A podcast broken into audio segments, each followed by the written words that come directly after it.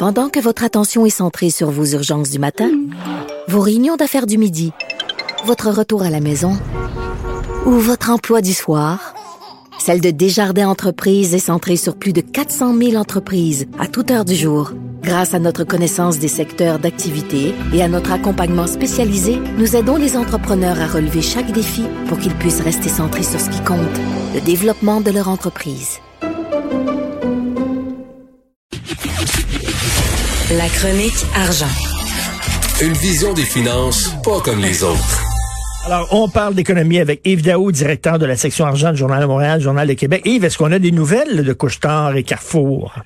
Euh, présentement, il y a une appel conférence qui est avec euh, des investisseurs ce matin, dont les journalistes peuvent euh, écouter. donc, on devrait en avoir des nouvelles prochainement. Mais ce qu'on a appris ce week-end, c'est que, bon, après la visite d'Alain Bouchard à Paris pour la rencontre avec Bruno Le Maire, euh, donc, il a décidé, de, dans le fond, de retirer, euh, de se retirer de ce plan-là. Et ils ont annoncé ce, week-end qu'ils travailleraient sur des projets de collaboration, de partenariat.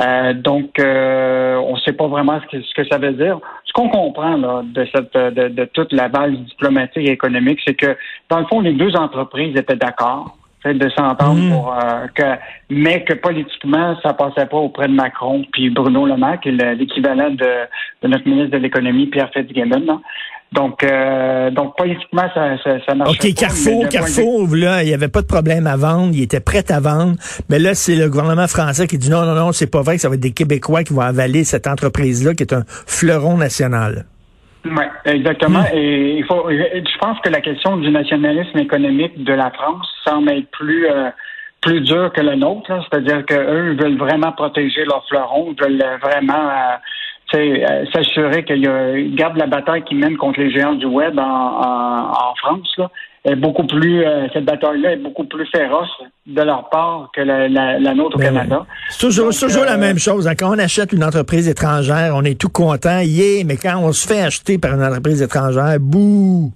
Ouais. En tout cas, je, je t'en parlerai probablement demain, là, puisque l'appel a lieu présentement mais il risque d'avoir des développements de ce côté-là. Tu sais, on, on, sait tout le temps dans les, les danses à deux là qu'ils veulent peut-être dire que finalement il y a un partenariat, mais ils vont entendre que le, le politique soit mis de côté, puis finalement ils vont avancer, puis ça va se conclure. Mais il va falloir suivre ça dans les prochains jours. Mais c'est quand même, je te le rappellerai, c'est la plus grosse acquisition qui sera faite par une entreprise euh, canadienne à, l'étranger de 25 milliards de dollars. Ben, c'est énorme. L'Alberta est sur le gros nerf et avec raison. Écoute, ça, c'est vraiment fascinant parce que je ne sais pas comment Trudeau va naviguer là-dedans.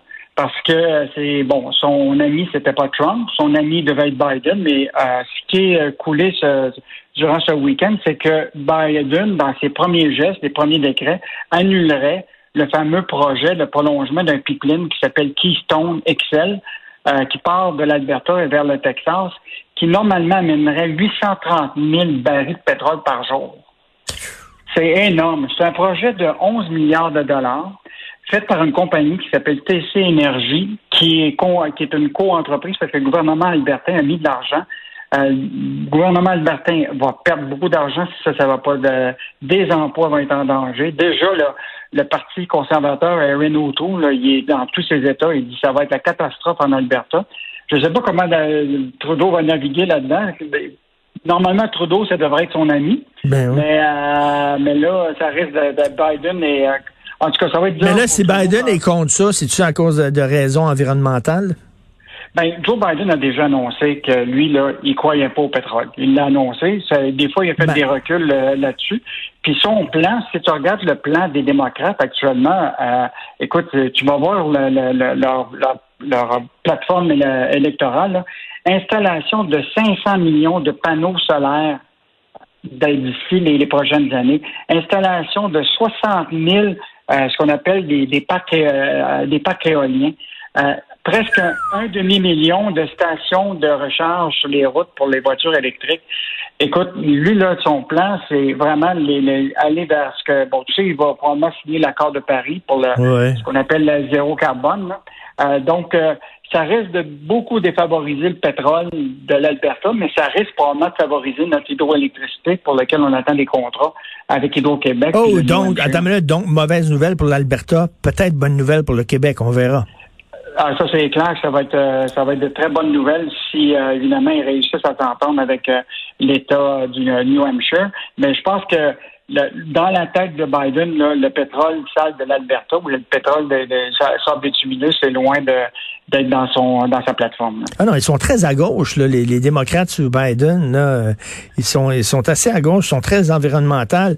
Et euh, l'autre jour, euh, Adrien Pouliot m'expliquait comment ça fonctionnait les bitcoins puis la crypto-monnaie parce que je comprends rien là-dedans. Il m'a tout expliqué ça, mais écoute, il y a un boom incroyable de la crypto-monnaie. Ben, en fait, il y a deux affaires. Il y a la question du boom des petits investisseurs qui utilisent ça pour faire de, l'argent, puis vraiment, c'est quelque chose de très complexe. Mais derrière cette complexité-là, se, se, se, trouve des serveurs de systèmes informatiques pour justement faire ces opérations de mathématiques. Là. Et au Québec, ce qui est assez fascinant, c'est qu'on a une de ces grandes entreprises-là qui s'appelle Bitfarm. Écoute, ils ont des centres serveurs. Euh, même moi, j'en ai appris avec l'article de, Martin Larocque. Euh, t'en as à Farnham, t'en as à Saint-Hyacinthe, à Coansville, à Magog et à Sherbrooke.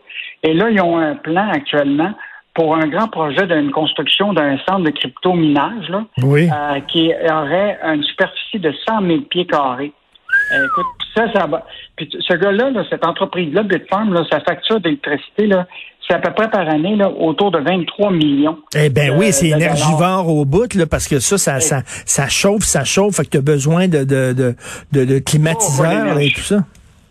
Puis rappelle-toi, là, entre 2017 et 2018, Hydro-Québec là, euh, avait décidé que bon, il y a un temps supplément électrique, on va on va permettre à des gens d'acheter de l'électricité. Et il avait été submergé de demandes d'électricité qui venaient de ces serveurs de crypto-monnaie qui étaient installés au Québec. Il avait reçu 300 demandes. composé. Veuillez consulter votre euh, annuaire et réessayer. Ou demander de l'aide à votre opérateur. Oui. Qu'est-ce qu'il y a C'est pas moi. C'est pas moi. Hop. Ah, c'est pas moi. OK, c'est petit problème ici, là. OK, oui, alors on va dire que... Richard, je veux juste te dire, c'est qu'il y a eu 300 demandes qui ont été faites auprès d'Hydro-Québec entre 2017 et 2018 pour euh, demande de, de rabais d'électricité.